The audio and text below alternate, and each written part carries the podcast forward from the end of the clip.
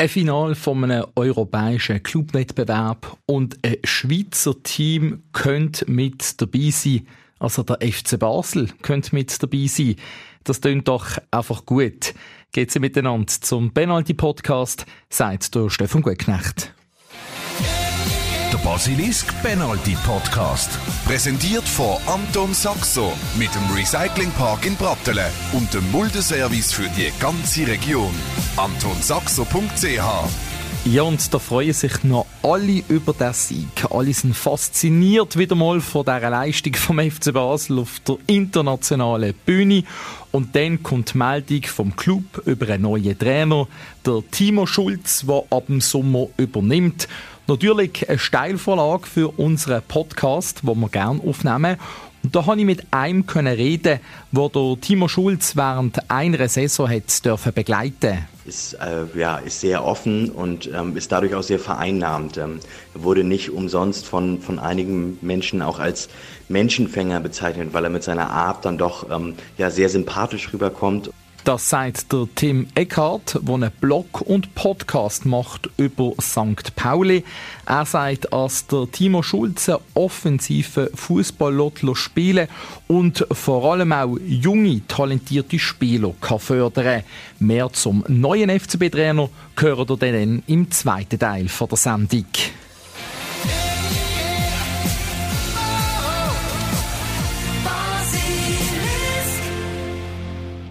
Anfangen möchte ich nämlich mit dem Ereignis, wo uns heute eben noch alle beschäftigt, wegen diesen Emotionen. Das Spiel zu Florenz und die historische Chance, als sich der FC Basel für das Final von der Conference League qualifizieren kann, ist einfach ein riesiges Thema und vor allem steckt das Spiel ein Bahn noch in den Knochen. Zum Beispiel ähm, mein Podcast-Kollege ähm, Stefan Blattner. Er ist zu Florenz gesehen, ein von den über 2500 Baslerinnen und Basler. Stefan, du bist mit einem von diesen 19 Gas unterwegs gesehen und gerade nach der Rückkehr zu mir ins Studio gekommen. Ja, aber du sagst, steckt man noch in den Gliedern eben in, ist noch ein bisschen komisch zum Ankommen gesehen jetzt heute Morgen, in die ruhige Stadt, wo man beim Joggeli wieder angekommen ist und man plötzlich am Morgen am 8. Haufen FCB-Fans vor dem Stadion gesehen hat, rumlaufen. Alle eigentlich, eigentlich ja gut drauf, aber gleich alle sehr müde nach einer langen Garfahrt und, äh, ja, was, wo man alles gegeben hat, wo viele Fans natürlich extrem viel Stimmung gemacht haben den ganzen Tag. Man hat ja die Videos auch in den sozialen Medien gesehen, wie Florenz da ähm, rot-blau eingenommen worden ist. Alles friedlich, alles freundlich aber auch verlaufen und dann heute Morgen eben so dem ruhigen Umfeld vom Joggeli wieder anzukommen. Es war wirklich eindrücklich gesehen, wenn man das gesehen hat, was dort jetzt Florenz abgegangen ist, auch im Stadion, beide Fanlager. Ähm, ja, hat mich beeindruckt. Ja, aber ich weiß nicht einmal so, wie es so gewirkt hat, wenn du dort gesehen bist. Ähm, eben, ich bin mit ein paar Kollegen immer so eine Gar runtergefahren. Für mich das erste Mal gewesen, so eine Garreise auswärts. Ähm, und äh, ich muss sagen, es ist alles sehr anständig in dem Gar, wo ich war, abgelaufen, top organisiert gesehen und von dem her weiss ich nicht einmal, wie denn das auch im Stadion so ein bisschen gewirkt hat. Ich habe dann auch Bilder gesehen von außen und weiss, es ist ein grosser Sektor gesehen, wo man drin ist ähm, und es ist auch laut im Stadion, aber ich glaube im Fernsehen hat es fast vielleicht noch extremer gewirkt.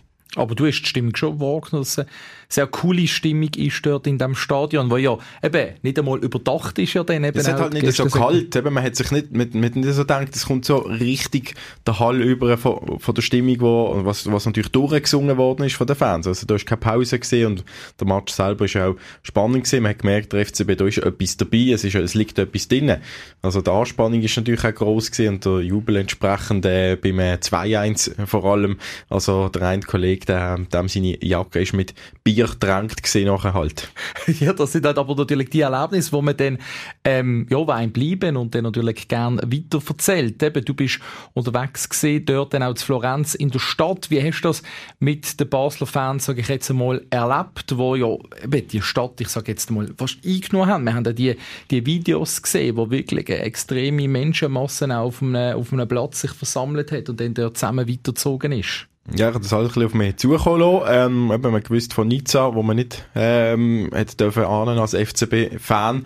Ähm, jetzt äh, ist da vor dem Spiel ist eigentlich nicht im Raum gestanden, hat man nicht gehört gehabt, dass da irgendwelche Verbote sollten sein. Und so ist dann auch gesehen, eigentlich äh, die Busse, die 19, die sind irgendwo ein bisschen außerhalb vom Stadtzentrum angefahren. Äh, alle Fans sind ausgestiegen und dann hat man auch als erstes mal keine Polizei gesehen. Also eigentlich äh, Empfang wie noch so sein, wenn einfach ein Fußballmatch ist, weil es ist ja das, was ähm, eigentlich im Zentrum steht, der Match. Und es ist ja schön, wenn so viele Fans die Mannschaft auswärts gehen, unterstützen. Und das ist ja dann eigentlich der Normalbetrieb. Aber eben, man kennt es halt jetzt Beispiel so aus der Vergangenheit eben auch anders. Genau, und ähm, eben, da hat man sich auch darauf können einstellen dass die Italiener vielleicht gleich auch aufmarschieren und das Ganze ein bisschen in den Weg leiten. Das haben sie dann später ein bisschen gemacht, aber äh, eigentlich bis am Nachmittag am 4 wo die offizielle Besammlung dann so quasi wieder war auf dem Platz äh, Santa Croce im Zentrum von Florenz, hat man eigentlich keine Polizei wahrgenommen und nicht von Repression oder etwas, sondern es ist eigentlich mehrheitlich, haben sich die Leute gefreut, auch wo der Marsch durch die Stadt gegangen ist, haben sich haben viele Handyvideos gemacht und da muss ich dazu sagen, sagen, ein paar vertragen das ja nicht in der, in der Fußballszene, dass Leute äh, filmen, aber das ist jetzt auch nicht irgendwie, ich habe niemanden gesehen, der jemand ein Handy aus der Hand gerissen hat äh, oder äh, die Zuschauer oder die, die Leute von, von Florenz blöd angemacht haben am Rand, sondern die haben sich alle auch gefreut, dass sind Autos blockiert worden, Tramli, Bus und die Leute haben die Scheiben runtergelassen teilweise und haben noch ein bisschen bisschen mitgelatscht und haben eigentlich alle gelacht. Also eigentlich wirklich eine gute Stimmung gesehen. Ja, und ja. Wie ist denn dort gewesen, wo, wo die Polizei gekommen ist, jetzt eben auf dem Platz zu Florenz?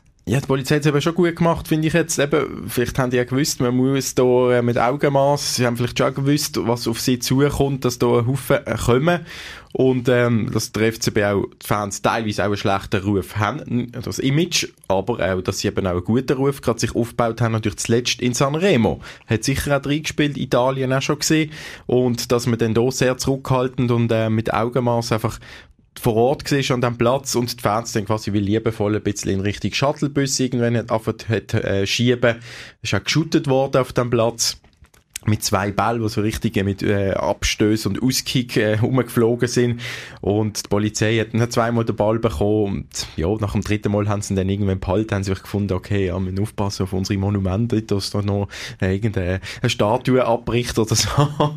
Aber es hat dann auch keine äh, Aggressivität gegeben oder Leute, die den Ball irgendwie äh, hässig haben wollen zurückfordern. Man hat es dann akzeptiert. Und eben dann ist man zusammen zum Stadion gegangen und hat sich dürfen auf den Match freuen und der Match, wo eben ohne irgendwelche Nebengeräusche über die Bühne gegangen ist. Natürlich, ich sage jetzt mal so, die, die gerne Pyros haben, Feuerwerk und Böller, da äh, ist gestern Match viel abgelassen worden, aber eben sonst wirklich, wie halt ein Fußballmatch so sein, spannend, Emotionen, aber ohne Nebengeräusche. Ja, das geht mir auch dran. Es hat nämlich auch Kinder im Stadion gehabt, also FCB-Fans, Kinder. Nicht viel, aber äh, nicht jetzt gerade irgendein Family Corner oder so, aber äh, ein paar Eltern habe ich gesehen, die ihr Kind mitgenommen haben, unter 10 Jahre alt gesehen. Ähm, und auch sonst natürlich pensionierte Leute, die die Reise mitgemacht haben, eben wenn zweieinhalbtausend gehen, dann hat es von allen Schichten drunter. Und äh, ja, man hat sich da als, als Basler Fangemeinde in der Stadt zuerst überall angetroffen und nachher dann im Stadion hat man sich eben zusammen dort äh, gefunden und hat das gesehen, wie der FCB da überraschenderweise gewonnen hat. Ja, ich genau relativ viel, wo wo gegangen sind. Die einen mit dem Flugzeug ähm, noch am Morgen, den anderen mit dem Zug früher oder eben wie du mit dem Gehen. Und das zeigt doch eben, wie der FCB einfach geliebt wird durch alle Schichten und dass dann eben so eine Reise auf Fiorentina einfach auch ein Erlebnis kann sein, wie es sollte. Und das ist eigentlich schön auch, dass man nach all diesen Sachen, die rund um den Club auch in der letzten Woche passiert halt sind, dass man immer noch als Fan das Erlebnis dann effektiv kann geniessen kann. Eben zum Beispiel gerade bei einem Auswärtsspiel im, im Ausland international. Ja, auf jeden Fall. Also ich habe schon ein paar äh, Auswärtsmatch eben mit dem FCB gesehen, auch als Journalist für Basilisk und äh, hat dort geschafft und auch das sind immer Erlebnisse in dieser, dieser Atmosphäre, wenn man das darf miterleben. Also ich glaube, ganz viele Journalisten auch aus Basel, die, die genießen das auch, dass man ins Ausland darf gehen, was andere Journalisten aus anderen Städten natürlich nicht so haben. So viele Reisen ins Ausland, wo, wo man darf arbeiten, an einem tollen Anlass in einer tollen Stadt und jetzt einmal die andere Seite halt zu sehen, für mich wieder als als sozusagen aus der Fansicht einmal das mitzuerleben wieder, habe ich früher, früher auch schon, ähm, und jetzt das gesehen, ist für mich auch beeindruckend nochmal gesehen, die, die in, das, in der Mythos Muttenserkurve rein zu gesehen, wie das organisiert ist, wie da am Anfang von einer Garreise gesagt wird, hey, habt den Kopf zusammen, es wird nichts äh, umgeschossen, ähm, Abfallsäckchen werden verteilt im Gar, jeder Gar hat so einen Garchef gehabt, der auch ein bisschen geschaut hat, dass alles läuft und wo man intern auch kommuniziert hat. Also da muss man wirklich sagen, top organisiert. Und dann kommt man zurück und erst noch mit einem Sieg im Gepäck und die Möglichkeit, dass man in ein Finale reinkommt. Besser geht es eigentlich nicht. Nein, also äh, Schlechte, was noch passiert ist auf der Rückreise, also schade ist, dass er noch gar stecken geblieben ist im Gotthardtunnel, der blockiert hat. Muttensenkofen hat ja dann auch noch geschrieben, jetzt eben, man will noch ein Wiederholungsspiel machen gegen Zürich, das ist eigentlich äh, der Grund, stimmt natürlich nicht ganz, äh, mit einem äh, Augenzwinkern das, aber äh, man sieht, man hat den Humor sicher nicht verloren, sondern ist relativ gut gelaunt heimgefahren. Ja, das klingt doch wirklich schön. Äh, tolle Reise, die die FCB-Fans haben dürfen erleben. Danke dir, Stefan, und vor allem äh, gute Erholung jetzt einmal. Dankeschön.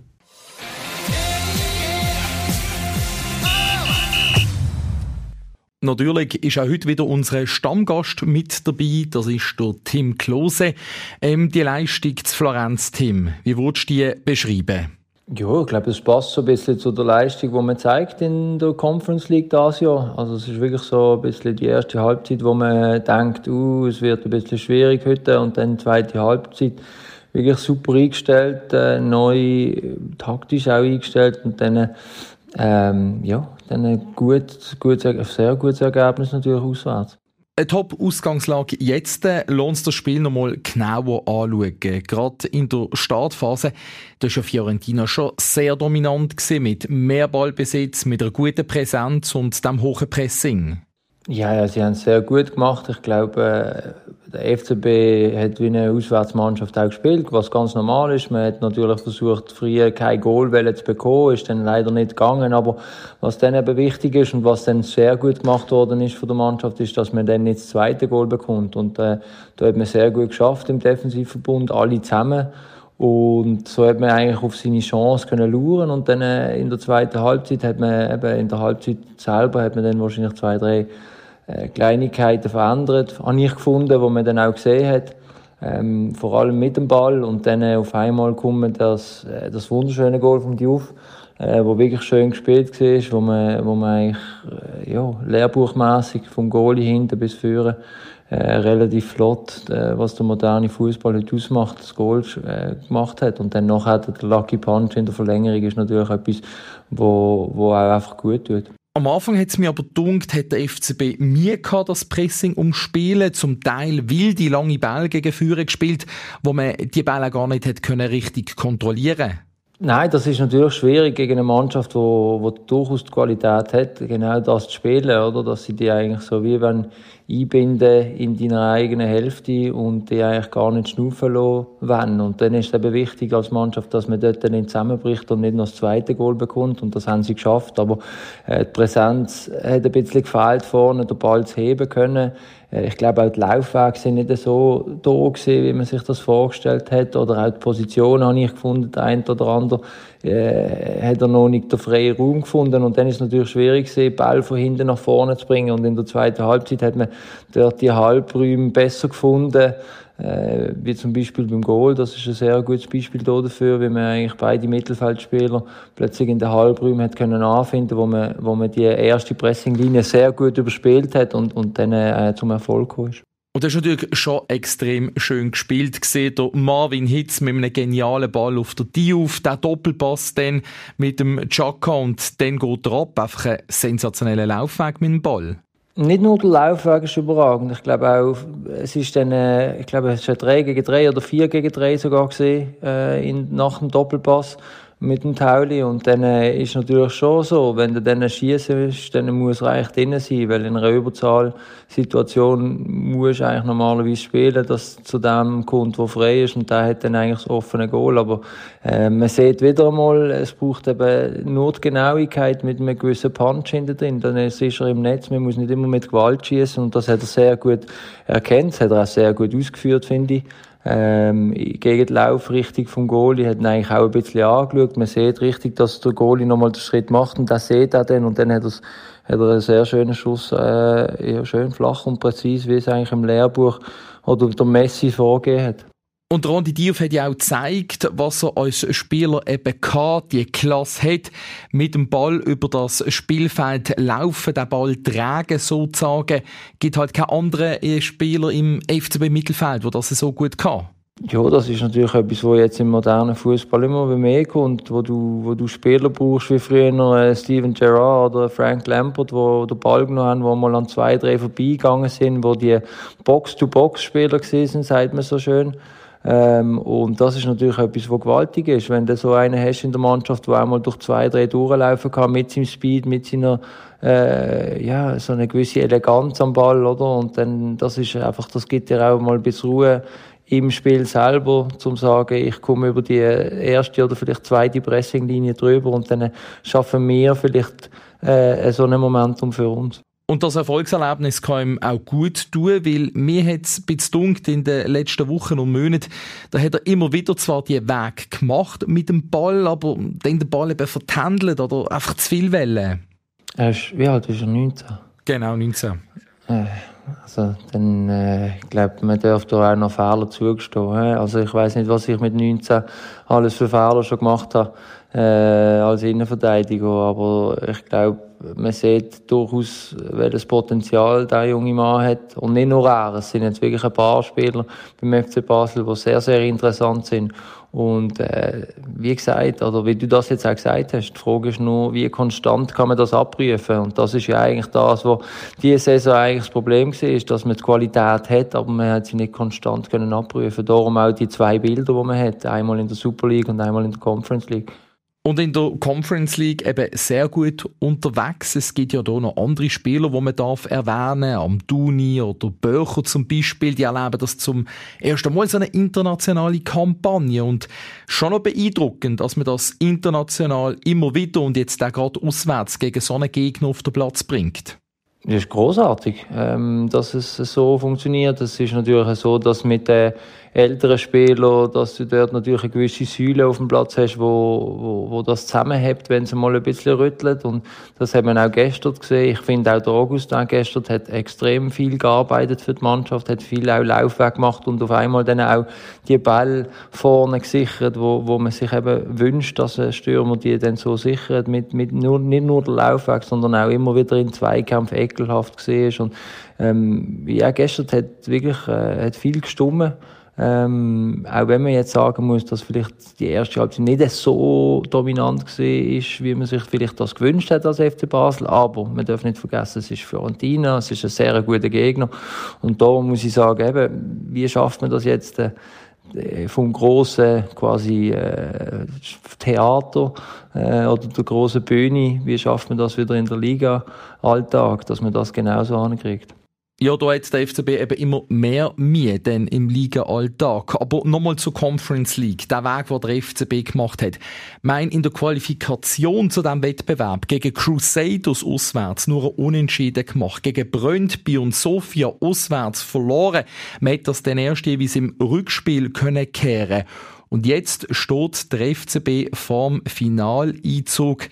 Schon verrückt, was man hier europäisch leistet ist großartig. Ich glaube auch für die Schweiz wieder ist wieder äh, hat wieder das Fenster ein bisschen aufgemacht, dass, dass die Leute wieder auf unsere Liga schauen durch den FC Basel. Ich glaube, das macht auch eben macht es auch eben aus, dass man sieht, dass wir die Talente in dieser Liga haben und ähm, es ist großartig, dass, dass der FCB natürlich immer wieder die Punkte sammelt, aber äh, ja, wie gesagt, das ist jetzt äh, auch ein gefährliches Resultat, 2-1 daheim vor eigenen Fans, wo man das Gefühl hat, ja, man muss eigentlich nicht viel machen. Und dann hoffe ich, dass es äh, nicht ein Verwalten gibt, sondern dass man sagt, wir wollen da eigentlich auch äh, mit einer gewissen Intelligenz das Spiel angehen, was ich auch durchaus davon ausgehe, dass sie das werden äh, und dass sie dort eigentlich eine gute äh, Einstellung haben auf, auf das Spiel, weil es ist extrem gefährlich gegen einen sehr guten Gegner, äh, wo, wo, wo auch noch viel drinnen liegen kann in dem zweiten Spiel.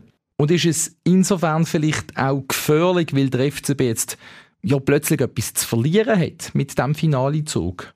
Ja gut, wenn man das jetzt natürlich so sieht, nach der 2-1, äh, ja, nach dem 2-1-Sieg, wo man jetzt in, auswärts hätte können machen, ich glaube, dann wäre es natürlich schon schade, wenn man dann nicht äh, diesen Vorteil kann ausnutzen kann. Aber nochmal, Fußball ist zu unberechenbar, um da jetzt wirklich anzustehen und sagen, wir stehen jetzt einfach hinten rein und verteidigen das über 90 Minuten. Und das ist so wie ich es kenne im Fußballbusiness, ist das eine Taktik oder eine Idee, die definitiv nicht wird funktionieren, weil dann ich habe es einmal erlebt mit Inter Mailand gegen Barcelona, äh, wo der Mourinho wirklich den Bus parkt hat. Äh, aber selten, selten funktioniert das wirklich. Und das sind eben die Momente, wo der mental relativ stark muss sein, zum, zum auch, was passiert, wenn Fiorentina jetzt das Goal macht. Dann kannst du nicht einfach sagen, oh Mist, jetzt ist das passiert, wo, wo wir nicht haben wollen. Und dann auf einmal ist man dann völlig äh, in einem Loch hinein und dann äh, pusht man sie eigentlich so, sondern man geht raus und sagt, wir wollen das Spiel definitiv gewinnen, aber wenn wir es nicht gewinnen, dann verlieren wir es nicht. Und ich glaube, das muss der Ansatz sein, zum rausgehen und sagen,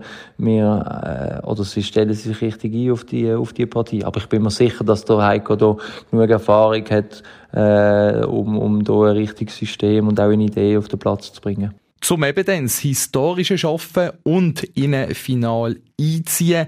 Ähm, vorher geht's auf St. Gallen, wo mehrere Spieler gesperrt sind, wo eine schwierige Aufgabe wartet, jetzt in der Meisterschaft.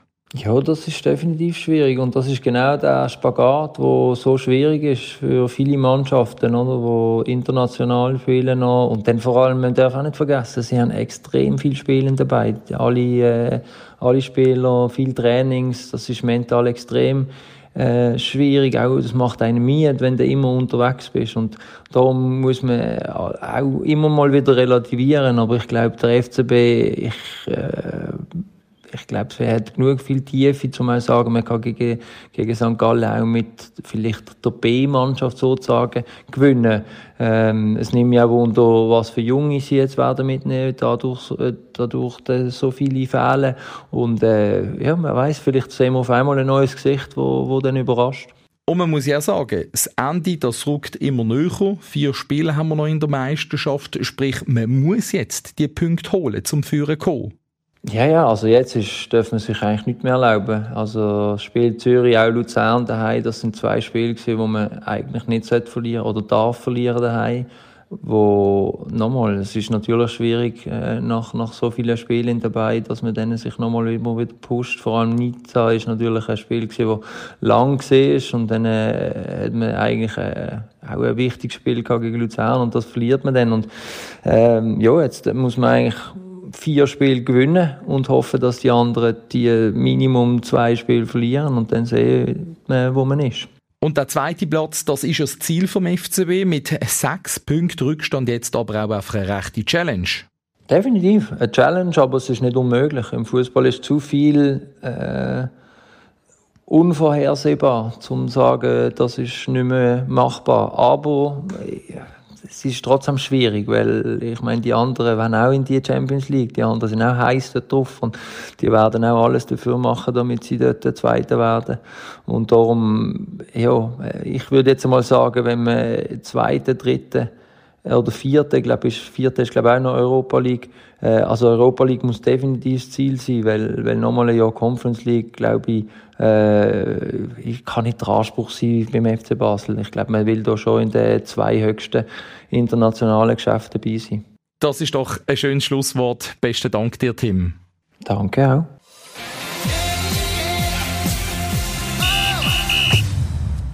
Und jetzt kommen wir zum zweiten grossen Thema rund um den FCB Moment. Der Timo Schulz, das ist der neue Trainer. Ab dem Sommer ist er der Chef.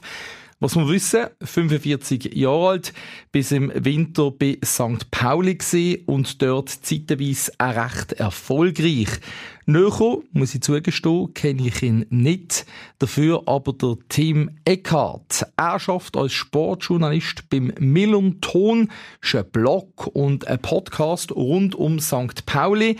Ist zuerst ein Fanmedium gesehen und jetzt ein professionelles Medium und darum ist der Tim Eckhardt der perfekte Mann, um uns der Timo Schulz näher zu bringen. Ja, wir vom Millanton haben äh, Being Timo Schulz veröffentlicht und das ist äh, ja ein Podcast-Projekt, eine Podcast-Dokumentation. Da haben wir Timo Schulz ein ganzes Jahr, nämlich sein erstes Jahr als Cheftrainer des FC St. Pauli begleiten können und immer wieder kurze Podcast-Episoden mit ihm aufgezeichnet. Und da haben wir ihn, ähm, hatten wir einfach Einblicke, große, tiefe Einblicke in die Arbeit. Die Saison des FC St. Pauli war damals sehr kritisch zwischendurch. Äh, die haben lange Zeit nicht gewonnen. Ich glaube, 13 Spiele in Folge nicht gewonnen standen tief, knietief äh, im, im Abstiegssumpf der zweiten Bundesliga und ähm, konnten sich am Ende retten, beziehungsweise haben eine fantastische Rückrunde gespielt auch unter der Leitung von Timo Schulz dann und entsprechend war es sehr schön, diese Achterbahnfahrt mitzunehmen und auch die Entwicklung des Trainers Timo Schulz da mitzubekommen, der da eben ja tatsächlich auch während des ganzen Podcasts kein Blatt vor den Mund genommen hat und sehr offen und ehrlich uns immer Rede und Antwort da gestanden hat. Ich habe Tim Eckhardt meine Fragen können schicken, die er dann mit Spruchnachrichten beantwortet hat. Und da ist natürlich die Frage gesehen, was denn der Timo Schulz als Trainer auszeichnet, also welche Eigenschaften er da hat. Timo Schulz ist ein Trainer, der ähm, ja doch relativ modern ist, der auch viel mit Daten arbeitet, zumindest sehr affin ist, Daten gegenüber dem offen gegenübersteht. Ähm, was ihn auf jeden Fall auszeichnet, ähm, sind zwei Eigenschaften. Zum einen ist er sehr authentisch in seiner Art und Weise, ähm, ist, äh, ja, ist sehr offen und ähm, ist dadurch auch sehr vereinnahmend. Ähm, er wurde nicht umsonst von, von einigen Menschen auch als Menschenfänger bezeichnet, weil er mit seiner Art dann doch ähm, ja, sehr sympathisch rüberkommt und ähm, das auch nicht gekünstelt wirkt, sondern eben sehr authentisch ist und ähm, er darüber eben auch viele Leute erreicht. Also es ist tatsächlich so, dass so im Team, Team intern war er sehr beliebt, bei Fans natürlich auch sehr beliebt und ähm, das ist auf jeden Fall seine große Stärke und ähm, hat sich auch in seiner Arbeit äh, niedergeschlagen. Also da konnte man auch sehen, dass es da ein, ein Fußballteam gibt, was ihm auch äh, gefolgt ist lange Zeit. Was für ein Fußball hätte der Timo Schulz denn bis St. Pauli spielen lassen? Timo Schulz ist auf jeden Fall ein offensiv denkender Trainer. Er hat ähm, beim FC St. Pauli ähm, das System, die Formation umgestellt nach rund einem halben Jahr als Cheftrainer und hat äh, zu einem 4-4-2 mit Raute hat er das hin entwickelt, das System. Und das ist ja an sich eine sehr, sehr offensiv denkende Spielweise und er wollte auch gerne offensiv denken, hat da auch die äh, nach Spielern immer gesucht und die teilweise dann auch bekommen, die eben so äh, ja sehr kreativ sind. Er hat die nennt die immer Zocker, dass das so kleine wendige Spieler sind, die sehr trickreich sind und aber eben sehr offensiv denkend sind. Und das sagt er, hat er auch selber immer gesagt, dass so das Spiel mit der Mittelfeldraute, das ist nicht ohne Risiko. Da muss man in Kauf nehmen, dass man defensiv ähm, auch mal ein bisschen blank steht, auch sich mal ein Gegentor fängt. Aber offensiv ähm, hat es lange Zeit, sah es immer so aus oder hat der FC St. Pauli einfach offensiv so eine Wucht entfalten können, dass sich das gelohnt hat und dass dieses System mit der Mittelfeldraute ähm, von Timo Schulz und diese offensive Denkweise, die war lange Zeit sehr erfolgreich beim FC St. Pauli. Wenn wir auf den FC Basel schauen, da gibt es ganz einen Haufen junge Spieler, die man muss entwickeln muss. Kann auch das? Ja, Timo Schulz kommt ja aus dem Jugendfußball, hat da eine U17 und eine U19 trainiert, auch sehr gute Jahrgänge des FC St. Pauli mitgeformt. Also der kann auf jeden Fall junge Spieler entwickeln. Das hat er auch im Herrenbereich geschafft. Zum Beispiel, ein gutes Beispiel ist Daniel Kofi Schrey, der jetzt beim SC Freiburg spielt. Ähm, der ist beim FC St. Pauli unter der Leitung von Timo Schulz richtig stark geworden. Genauso wie anderes Beispiel Rodrigo Salazar, der jetzt bei Schalke 04 unter Vertrag steht. Also er kann auf jeden Fall Spieler, junge Spieler weiterentwickeln, sie zur Entfaltung kommen lassen. Das äh, ist schon etwas, was ich zu seinen Stärken zählen würde. Er hat St. Pauli zwischenzeitlich an die Spitze geführt, dann ist es aber nicht mehr gelaufen, gerade auch in dieser Saison gar nicht mehr und darum hat er ja im Winter müssen gehen. Was sind dort die Gründe gewesen und was hat die Trennung auch bei den Fans ausgelöst? Tja, das ist die große Frage, was dazu geführt hat, dass Timo Schulz am Ende, jetzt Ende des Jahres 2022 gehen musste vom FC St. Pauli, dass er entlassen wurde. Ja, ähm, der FC St. Pauli ist in der Vorsaison fast aufgestiegen, hat das am Ende, am Saisonende verspielt. Und ähm, in der Folgesaison startete man eben nicht so gut, hat ähm, eine lange Durststrecke gehabt und sich dann eben im Winter von Timo Schulz getrennt. Ähm, die Vereinsführung hat damals immer gesagt, dass das äh, sportliche Gründe hat, rein sportliche Gründe. Ähm, man hörte hier und dort auch immer, dass es auch zwischenmenschlich nicht ganz so funktioniert hat an der einen oder anderen Stelle und dass es da schwierig war, ähm, was auf jeden Fall ähm, der Fall war, ist, dass der Kader, die Kaderzusammenstellung, es gab da im Sommer vor Start dieser Saison einen etwas größeren Umbruch, dass die Kaderzusammenstellung noch nicht ganz da war, wo sie jetzt ist, noch nicht ganz so gut zusammengestellt ist. Das heißt, die Qualität im Kader war ja auch nicht ganz so gegeben. Dann muss man aber auch sagen, es gibt durchaus auch ähm, ja, Gründe, die, also auch sportliche Gründe, die nachvollziehbar sind. Ähm, Timo Schulz, das ist für ihn mit Sicherheit auch eine Lehre, die er daraus gezogen hat, hat ein bisschen zu lange an ähm, seiner Spielidee, an diesem 4-4-2 mit Raute festgehalten, hatte dann aber auch im Verlaufe der Hinrunde auch viel Pech mit äh, Verletzungen von Spielern, die dann länger ausgefallen sind und konnte dann gar nicht so ja, das dahin entwickeln, wo sich der FC St. Pauli jetzt in der Rückrunde hin entwickelt hat. Ähm, aber ähm, ja, das ist eben eine, eine große, ja, eine große Frage gewesen und ähm, da Timo Schulz so beliebt gewesen ist und auch immer noch ist bei den Fans des FC St. Pauli, hat das natürlich diese Entlassung zu einem ja, Sturm der Entrüstung geführt, weil viele das nicht nachvollziehen konnten, weil viele gesehen haben, dass die Probleme des FC St. Pauli andere gewesen sind oder größtenteils andere gewesen sind als ähm, das an der Person des Trainers festzumachen, sondern da wurde oft eher gesagt, das liegt an der Kaderqualität, die nicht hoch genug ist. Das liegt daran, dass sich wichtige Spieler verletzt haben. Ähm, deswegen, also, das war tatsächlich ja für den Verein fast so eine Art Zerreißprobe, ähm, die damals stattgefunden hat. Euren Podcast hat der Timo Schulz während einer Saison dürfen begleiten, hat da sicher tolle Einblick bekommen. Gibt es da irgendeine spezielle Anekdote oder ein persönliches Erlebnis, das uns kannst erzählen ja, eine, vielleicht eine persönliche Geschichte, die, wie ich finde, ganz gut zeigt, wie Timo Schulz auch als Mensch ist. Ähm, ich habe ihn kennengelernt, weil er sich bei mir gemeldet hat. Ich habe ähm, damals noch äh, hobbymäßig als Blogger für den Millanton Taktikanalysen über die Spiele des FC St. Pauli geschrieben und irgendwann meldete sich ähm, über meinen Twitter-Account kam eine Nachricht rein von einem gewissen Timo Schulz, der sich mit mir gerne mal über Fußball und Statistiken und tiefergehende Daten unterhalten wollte. Und ähm, dann haben wir uns getroffen, über St. Pauli ausgetauscht und ähm, da war wirklich total offen und aus, aufgeschlossen, auch dem ganzen Thema Daten gegenüber. Wir haben dann, ja, bevor er, da war noch damals Trainer der U19, das war Anfang Corona, ähm, da war der Spielbetrieb gerade eingestellt und dann haben wir so mehrere Sessions gehabt, wo wir uns über ähm, Scouting, Daten im Scouting, Talenterkennung und allgemein Daten im Fußball ausgetauscht haben. Also ähm, Timo Schulz ist auf jeden Fall einer, der sehr, jemand, der sehr wissbegierig ist. Das habe ich damals gelernt und auch ähm, doch sehr offen, ähm, ja, dem ein bisschen unkonventionelleren Wegen gegenübersteht.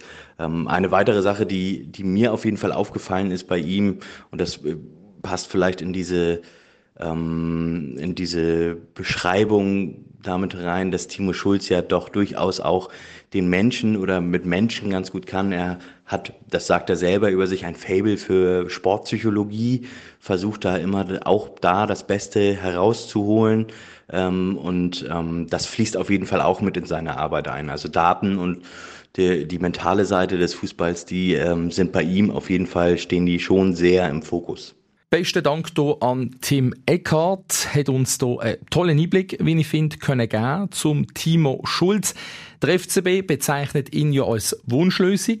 Der Heiko Vogel betont auch, dass er auf ihn zugegangen ist. Also der Timo Schulz hat sich nicht selber beim FCB beworben. Und wir dürfen gespannt sein auf den Sommer, wenn dann der neue Mann dort zu Basel anfängt.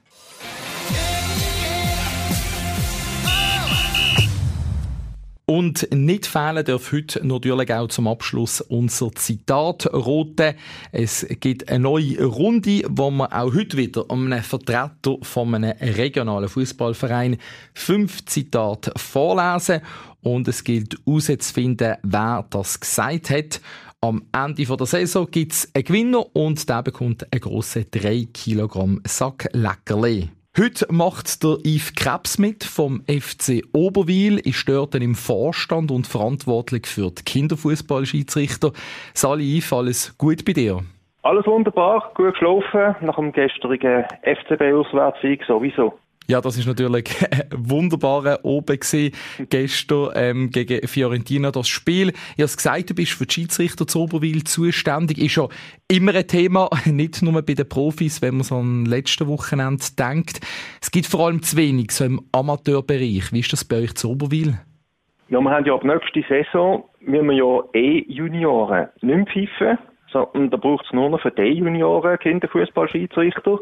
Das heisst, da muss auch das Niveau ein bisschen gesteigert werden und auch, und auch die Bereitschaft. Und äh, also im Moment können wir alle Spiele abdecken, wir finden immer eine Lösung, aber wenn jetzt einer nach einem FCB-Spiel sagt, da in der Schweiz, da, da pfeifen wirklich nur, nur ähm, absolute, absolut schwache Schiedsrichter und das kann ich besser, dann kann er sich jederzeit bei mir melden und dann das einmal versuchen mit den D-Junioren. Da kann man eigentlich schon nach einer zweistündigen Schulung schon anfangen. Eben, ist eigentlich relativ einfach, Schiedsrichter zu werden, um das auch mal zu schauen, ob einem das passt. Genau. Sehr gut. Und du bist heute dabei für den FC Oberwil. Ähm, einfach nochmal als Hinweis, wenn ich das Zitat vorgelesen habe, dann hast du ähm, 10 Sekunden Zeit zum Antworten. Im Hintergrund läuft unsere Countdown. Soweit alles gut, können wir loslegen? Wir können loslegen. Alles gut. Das erste Zitat, das ist ein bisschen länger, geht wie folgt. Dieser Uli Maurer oder wie der auch immer heißt, ich kann mich nur bei ihm entschuldigen, auch wenn es sehr, sehr schwer fällt. Aber ich muss es leider tun wegen dem Verein. Aber innerlich, und das glaube ich, weiß jeder, hat es sehr, sehr viel Spaß gemacht und ich glaube, jeder von euch hat gelacht. Ja, das ist für mich einer der besten FCB-Verteidiger, den ich je gesehen habe, der Dragovic. Ja, der Alexander Dragovic, das kommt sofort und das ist absolut korrekt. Können uns das nochmal kurz anschauen. 2012 ist das gesehen auf der Meisterfeier auf dem Balkon. Ich kann mich nur bei ihm entschuldigen, auch wenn, ich es, wenn es sehr, sehr schwer fällt, aber ich muss es leider tun für den Verein. Aber innerlich, glaube ich, weiß jeder, dass es sehr, sehr viel Spaß gemacht hat ich glaube, jeder von hat gelacht ja, der Alexander Dragovic das gesehen, auch abseits vom Platz für Schlagzeilen gesorgt. Guter Start für dich, Yves? Ja, so kann es weitergehen. Es geht weiter wie folgt. Fußball spielen ist sehr einfach, aber einfachen Fußball zu spielen ist das Schwierigste überhaupt.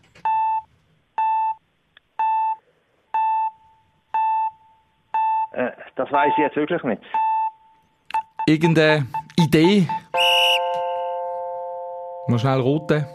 Ah, ja, also ich denke mal, das ist nicht äh, allzu lang her. Ja, da liegst du falsch. Mourinho? Nein, es ist relativ lang her. Es war der Johann Cruyff. Gewesen. Ah, ja. Yeah. Ganz früher noch. Ganz früher noch. Auch einer, der für äh, ja, natürlich ganz tollen Fußball gestanden ist. Gehen wir weiter im Takt und zwar wie folgt. Ich wollte nur fragen, wie viele Fehlentscheidungen eigentlich erlaubt sind, weil wenn es 15 sind, hast du noch eine frei. Das, das habe ich noch nie gehört.